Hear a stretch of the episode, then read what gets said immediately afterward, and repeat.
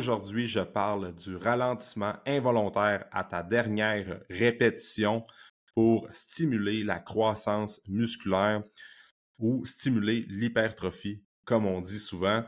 C'est super important à comprendre le ralentissement involontaire à ta dernière répétition.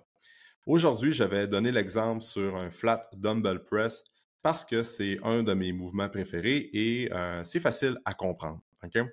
Donc, disons que je fais des séries de 8 répétitions, je fais 4 séries de 8 répétitions avec 50 livres. on va donner 50 livres comme exemple aujourd'hui. Mais ce que je veux voir à la septième et à la huitième répétition, je veux voir un ralentissement involontaire, c'est-à-dire qu'on accumule de la fatigue et la charge qu'on a commencé avec, 50 livres, devient de plus en plus difficile à soulever plus on avance dans la série. Donc, à la, répétition numéro 7 et 8, il faut qu'on voit qu'il y a un ralentissement, il faut qu'on voit le visage de la personne qui est en train de forcer pour vrai, OK? Pour qu'à la neuvième, si on, essaie de compléter une neuvième et une dixième répétition, c'est tout simplement impossible. Parce qu'on a atteint l'échec musculaire, on n'est juste plus capable de pousser la charge.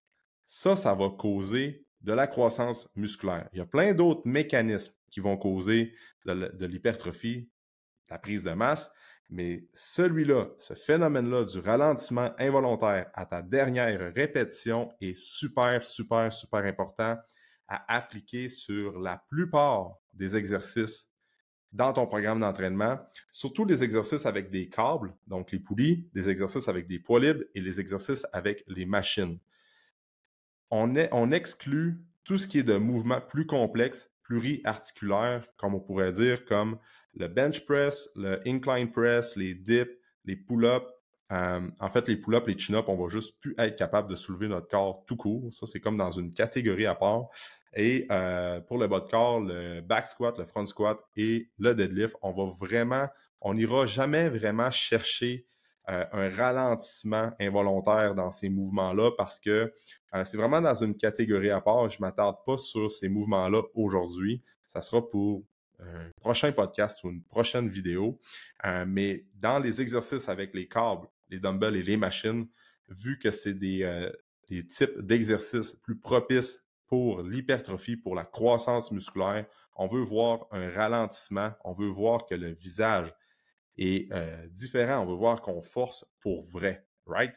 Fait faut appliquer ça dans la plupart euh, des mouvements qu'on va faire au gym, le ralentissement involontaire. C'est-à-dire qu'on commence avec notre charge de 50 livres, puis pour 8 euh, répétitions, donc la série 1, 2, 3, 4, 5 va être sensiblement euh, facile. Sauf qu'à la série 6, 7 et 8, là, on commence à voir que c'est vraiment ces répétitions-là qui deviennent plus exigeantes, sont de plus en plus difficiles. Il y a un ralentissement c'est cette zone-là qui va vraiment être plus payante et causer de l'hypertrophie musculaire, autant pour les femmes que pour les hommes. Donc, dans ton prochain training, essaie de causer un ralentissement involontaire causé par l'accumulation de fatigue et la charge qui devient, la charge perçue qui devient de plus en plus lourde. Et ça, ça va faire en sorte que tu vas prendre de la masse musculaire.